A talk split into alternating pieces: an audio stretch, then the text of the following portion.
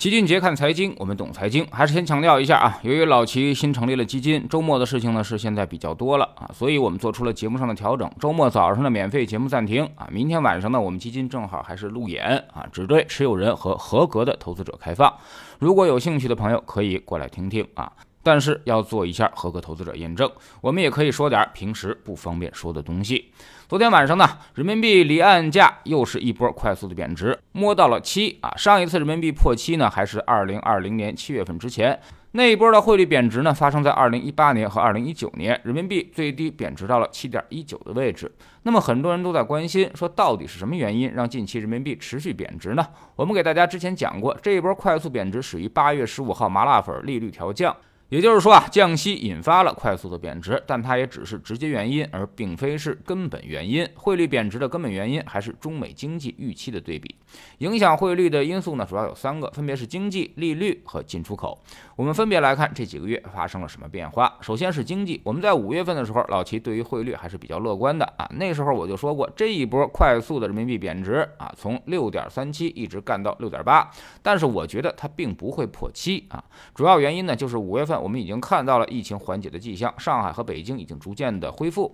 认为呢，经济最差的预期时间已经过去，未来三季度肯定会大干一场，引导经济复苏。但是到了三季度。其实复苏远不及预期啊！二季度之后，地产又出现了烂尾楼的问题，所以该需求提振信心、拉动经济增长的时候啊，这些地产公司却频频爆雷。然后呢，大家非但不去贷款买房，还开始纷纷的提前还房贷，所以社融啊就一直没有起来，严重的低于预期。再加上疫情是反反复复三点爆发，开个车展都被迫中断啊！这个呢，确实极大的打击了大家的经济预期。反观人民币的对手，美国经济那边呢是超。预期的强劲，他们想衰退、压通胀都一直没能如愿啊！到了最近，CPI 和核心 CPI 全都又超出预期，搞得美联储也是很无奈。这么快速的加息都没能把经济预期给压下来，那么汇率说白了就是两国经济的定价，美国强而我们弱，这汇率自然就会出现巨大的分歧。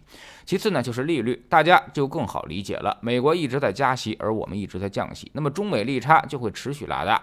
在五月份的时候，之所以老齐还能够乐观啊，那会儿呢我们的十年期国债收益率还在百分之二点八，跟美国的美债收益率水平差不太多。那么后来二者货币政策的方向继续向两个位置。进行演绎。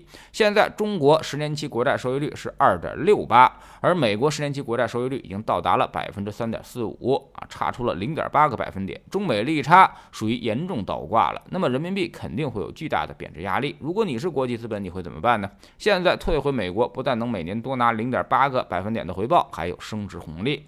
所以啊，利差导致了资金的逆向流动。第三呢，就是进出口。为啥八月十五号这一波快速贬值，而之前没有？说白了，就是八月份的时候，对美出口一下就掉下来了。我们给大家解读了八月份出口大幅回落，按美元计价只有百分之七点一，而七月份呢是百分之十八，所以这个差距是巨大的，掉的速度很快。出口如果高，就说明我们还有大量的创汇啊。外汇通过经常性账户流入，那么会维持人民币的币值稳定。出口好的时候，即便是不升值，也不至于大幅贬值啊。但出口一旦不行了，马上它就维持不住了。所以，我们看到八月份三大因素都出现了巨大的逆转，人民币呢也就重启了贬值之路。当然，其中我们也做过一定的抵抗，比如降低外汇准备金啊，主动去阻止人民币的贬值。可见，央行现在也是不想让它贬值这么快，或者是不想破七的。但是现在确实人民币破七了，说明它还是没有守住。那么未来会怎么样呢？从经济、利率、进出口这三方面因素来看，短期内不太可能发生重大的逆转了。甚至利率这一块儿啊，很快会面临美联储再度加息七十五个基点的压力，那么贬值压力就依旧存在，所以贬值可能还有不小的惯性，直到我们有明显的经济走强信号，或者是一个政策的改变，让我们信心大增，要么呢就是只能寄希望于见到美联储加息的拐点了。而这两个因素呢，目前现在还都看不到。至于进出口，现在就不用想了，未来几个月肯定会越来越差。人民币快速贬值，对于股市压力确实是不小的啊。那么通常人民币在大贬值的时候，股市都是跌的，比如二零一八年和二零一九年的下半年啊。但是呢，快速贬值到达一个低位，反而股市会迎来一波报复性反弹。比如今年的股市是四月二十六号见底回升，而人民币呢是五月十三号才见底，所以现在我们反而希望人民币贬值尽量快一点，尽量呢一次到位，不要拖拖拉拉形成贬值性预期，那样反而对于投资更为不利。最近也要密切关注一下美债，美债收益率啊是一个汇率的重大的先行指标，这一波拉升有点过猛，对于成长风格的压制是十分明显。但现在已经接近了它六月中旬的那个高点，可能会有一些变化了。如果美债利率不涨了，那么人民币贬值可能会有所缓解。在知识星球清洁的粉丝群里面啊，昨天我们说到了如何通过汇率来指导我们的投资。除了汇率，还要看另外一个关键指标，两个指标叠加使用，对于北向资金的流动方向有着明显的领先意义。现在呢，我们要做的就是通过指数来配置市场，不要去赌个别的赛道啊。指数只有波动的风险，没有永久损失的风险。也就是说啊，它肯定会涨回来的。所以啊，一定要敢于在低位买入，并且坚持拿住。我们总说投资没风险，没文化才有风险。学点投资真本事，从下载知识星球找齐俊杰的粉丝群开始。新进来的朋友可以先看《星球置顶三》，我们之前讲过的重要内容和几个风险低但收益很高的资产配置方案都在这里面。在知识星球老齐的读书圈里面，我们正在讲纳瓦尔宝典。昨天我们讲到了，人通常都会在一场事故或者一场大病之后发生性情大变的情况。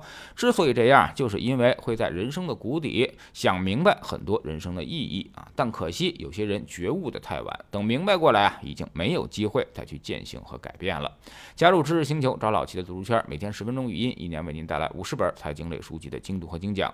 之前讲过的二百四十多本书，全都可以在星球读书圈置顶二找到快速链接，方便您的收听收看。苹果用户请到齐俊杰看财经同名公众号，扫描二维码加入。三天之内不满意，可以在星球 APP 右上角自己全额退款。欢迎过来体验一下，给自己一个改变人生的机会。